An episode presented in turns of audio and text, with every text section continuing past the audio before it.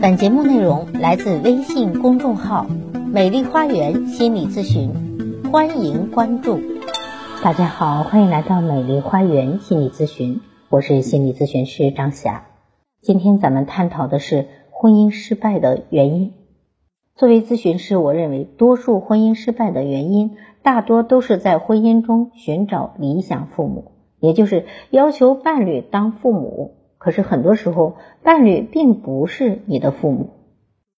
如果你即将或者已经迈入婚姻，你常常要做的是两个人在关系中的碰撞，敢于表达和攻击，这是很棒的。有的时候甚至互相说脏话，也都不是不可以。但更为重要的是，你能不能了解对方的情绪？你必须强大到可以接受对方的不同，可以支撑对方的情绪，可以看懂对方，看到对方。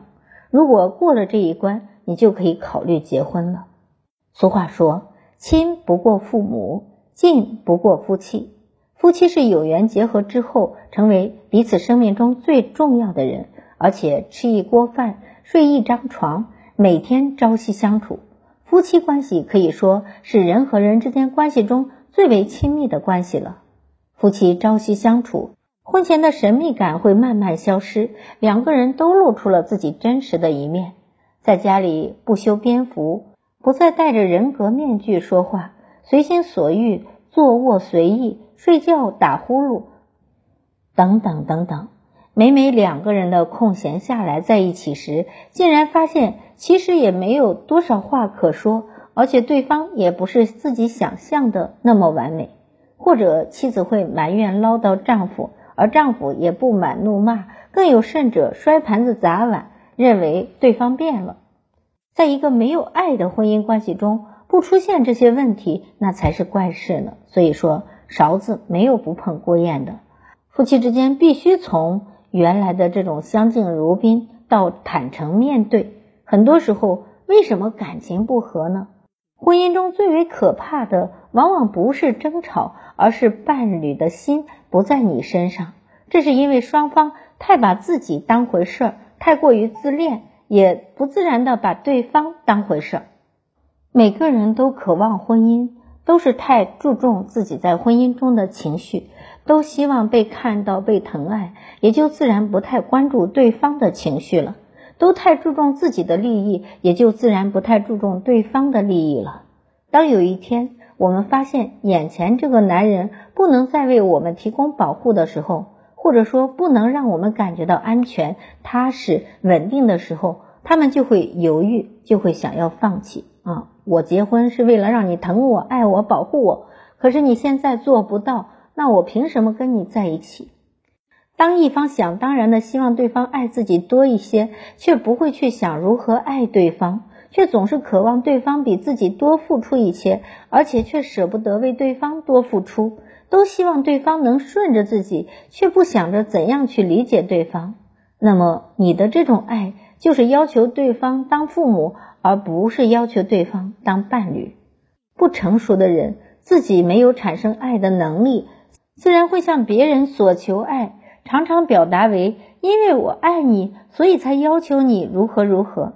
其实它的本质是一种控制，通过这样的控诉和控制来提升自己的价值。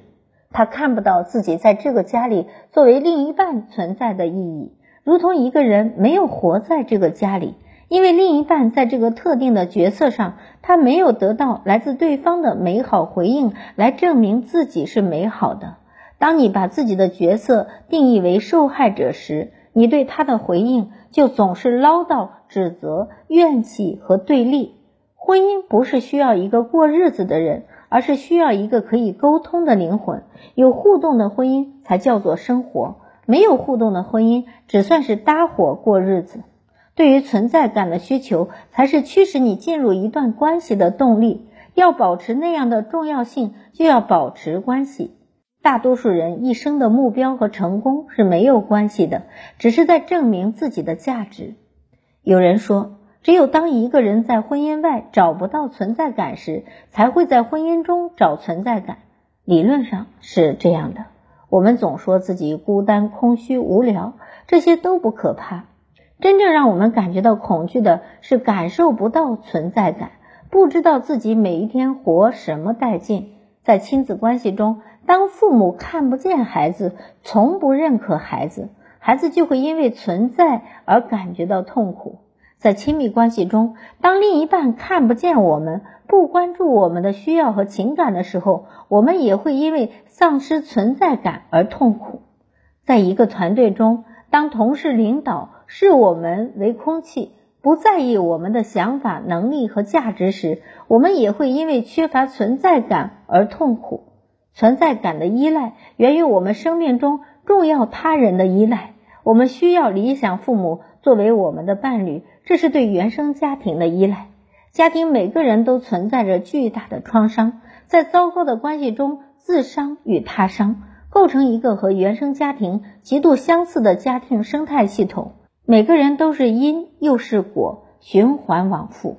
如果你自小缺乏安全感，你可能从一个厚实可靠的人那里感受到爱情。如果你生活内容贫乏，那么你可能会迷恋一个异常活泼的女孩，你的依恋情节越多，你对他人的依恋和需要就越多，你受到爱情控制的可能性就越大，你就越是在爱情中感觉到不自由，越是容易被伤害、失望、无把握和痛苦。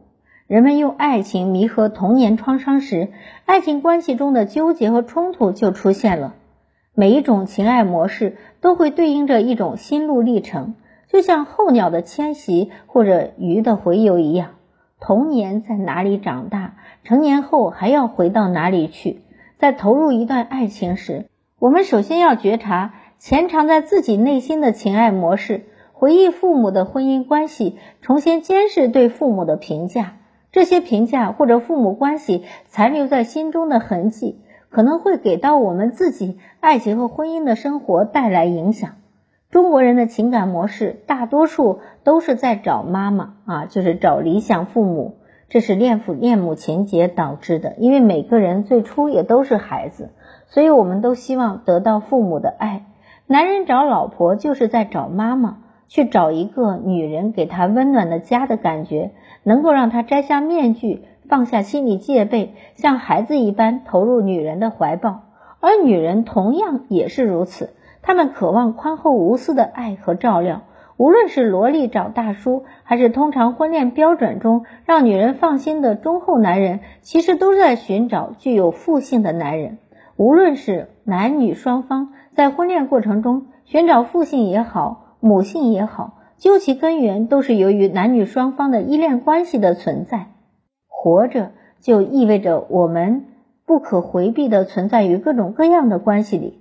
或者说，我们每个人也是在众多关系中寻找个体的存在感。生命即关系，其他皆枝节。一个人的心理问题背后，往往就是关系问题。